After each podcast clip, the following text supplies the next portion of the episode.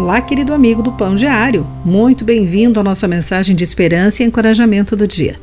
Hoje vou ler o texto de Marta Derram com o título Acertou?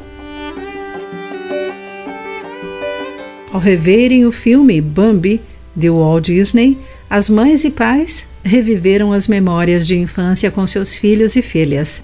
Uma jovem mãe, cujo marido era um ávido caçador com uma impressionante sala de troféus, foi uma dessas.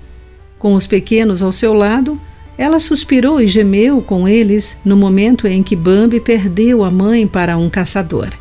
Até hoje, nas reuniões de família, outros a lembram do seu constrangimento quando, com toda a inocência, seu garotinho gritou no cinema: Acertou!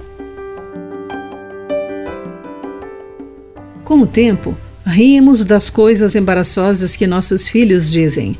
Mas o que dizer quando as pessoas do Salmo 136 fazem algo semelhante?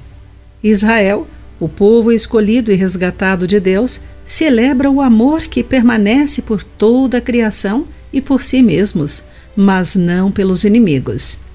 O salmo exalta aquele que matou os filhos mais velhos dos egípcios. Êxodo 12, versículos 29 e 30. Isso não parece um grito de acertou, às custas da mãe, irmã, pai, irmão de outra pessoa? Precisamos conhecer o restante da história. Somente quando as luzes se acendem na ressurreição de Jesus, o mundo inteiro pôde ser convidado para a alegria das histórias, lágrimas e risos de uma família. Somente quando recebemos Jesus como nosso Salvador e somos vivificados nele, podemos compartilhar o milagre do nosso Deus, que ama a todos às suas próprias custas.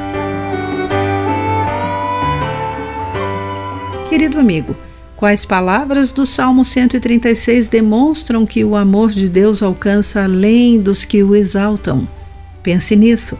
Aqui foi Clarice Fogaça com a mensagem do dia.